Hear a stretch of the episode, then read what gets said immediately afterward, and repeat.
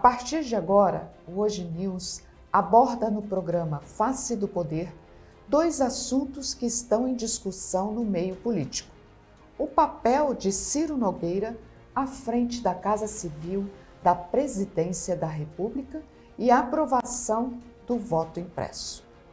O senador Ciro Nogueira manda chuva do Centrão colocou o pé de vez na porta do Palácio do Planalto.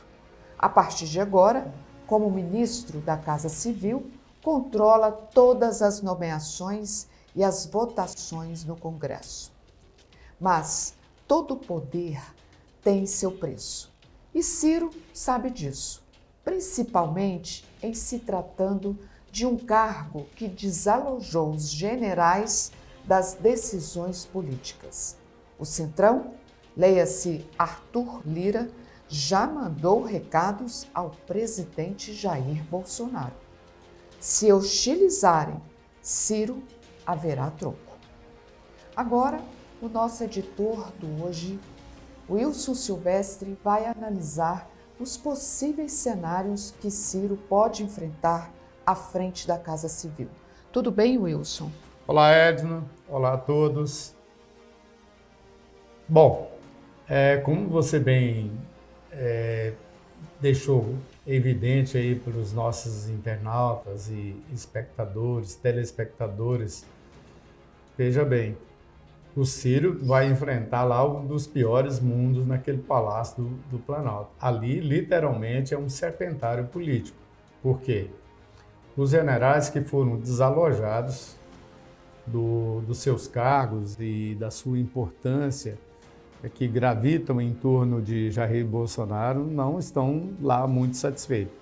Não só pela ter perdido parte do poder, mas muita gente ligado a eles vão é, perder seus cargos de segundo e terceiro escalão.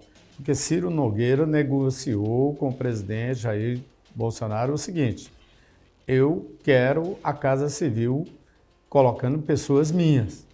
Eu preciso de gente da minha confiança, gente que, que, que saiba fazer interlocução junto ao Congresso. Não que os generais não sejam competentes, não é isso. É porque a política tem que ser conduzida por profissionais da política. E todo general, por mais preparado que seja, convenhamos, não é um político.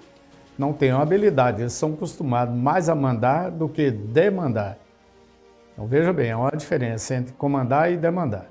E Ciro Nogueira é hábil negociador e precisa de gente ocupando lá os, os cargos secundários.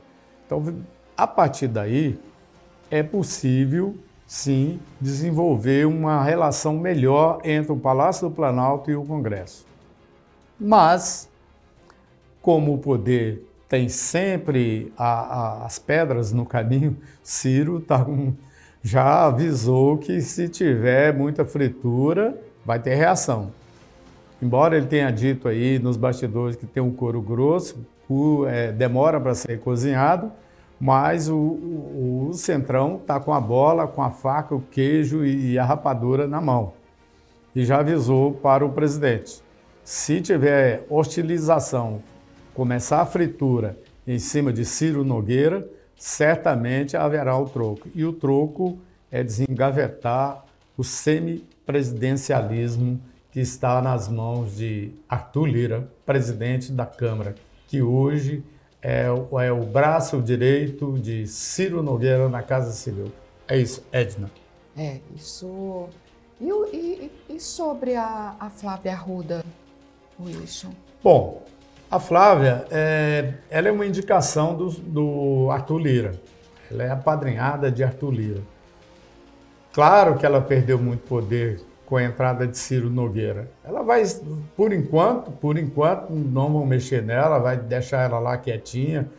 O Arthur Lira diz que não, que ela vai ajudar e tal, mas o papel dela será meramente secundário. O que quem vai dar as cartas mesmo é Ciro Nogueira. Mas, de uma certa forma, é muito importante, Edna, para ela, que ela, ela é candidata ao Senado, é, pelo menos é pré-candidata ao Senado pelo Distrito Federal.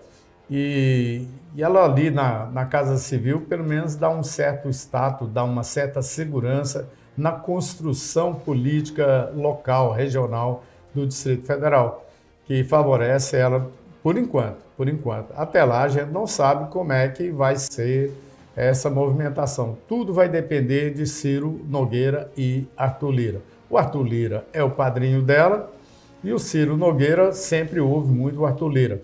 Mas se precisar remover essa peça, não tenha dúvida que ela será removida. É isso. Mudando de assunto, Wilson, parece que a bandeira do voto impresso está por um fio na comissão especial que analisa a proposta de emenda constitucional, a PEC, do voto impresso. É, será que aprova ou vai ser é, soterrada? Hum, não dá muito. A aposta é que não, não passará. Eu disse isso os nossos atentos internautas e, e nos ouvintes, as pessoas que nos acompanham aqui no Hoje News, eu já disse algumas vezes que estou é, apostando que o voto impresso não passa. Mas tem uma condicional que está é, em discussão aí dentro da comissão especial que foi constituída para é, levar, se aprova ou não, leva para plenário ou não essa PEC do voto impresso. É o seguinte: esse movimento dos bolsonaristas está sendo convocado para o final de semana aí no país todo. Há uma mobilização muito grande, chegou vários trailers, centenas de trailers em, em Brasília para uma mega, é, digamos, manifestação a favor do voto impresso dependendo dessa movimentação aí no final de semana, pode ser que a comissão especial amoleça o coração. Até então, o coração continue endurecido para não aprovar, porque alega uma série de coisas, por exemplo, há um gasto excessivo, muito é, exagerado, porque tem mais 2 bilhões. O Bolsonaro diz que tem 2 bilhões, vai tirar não sei de onde, mas de qualquer maneira ele diz que garante 2 bilhões, que é o dinheiro necessário.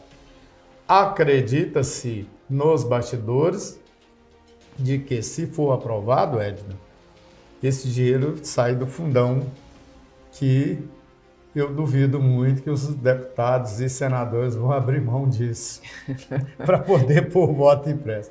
É isso. Vamos aguardar aí os próximos capítulos dessa novela Voto Impresso.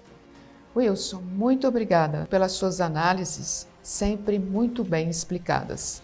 É um prazer estar com você, com nossos internautas e as pessoas que nos acompanham pelo mundo afora, já que somos um canal é, de streaming de internet que vai o mundo todo. Muito obrigado e continuamos aqui trazendo os fatos importantes que, de uma certa forma, impactam nas nossas vidas.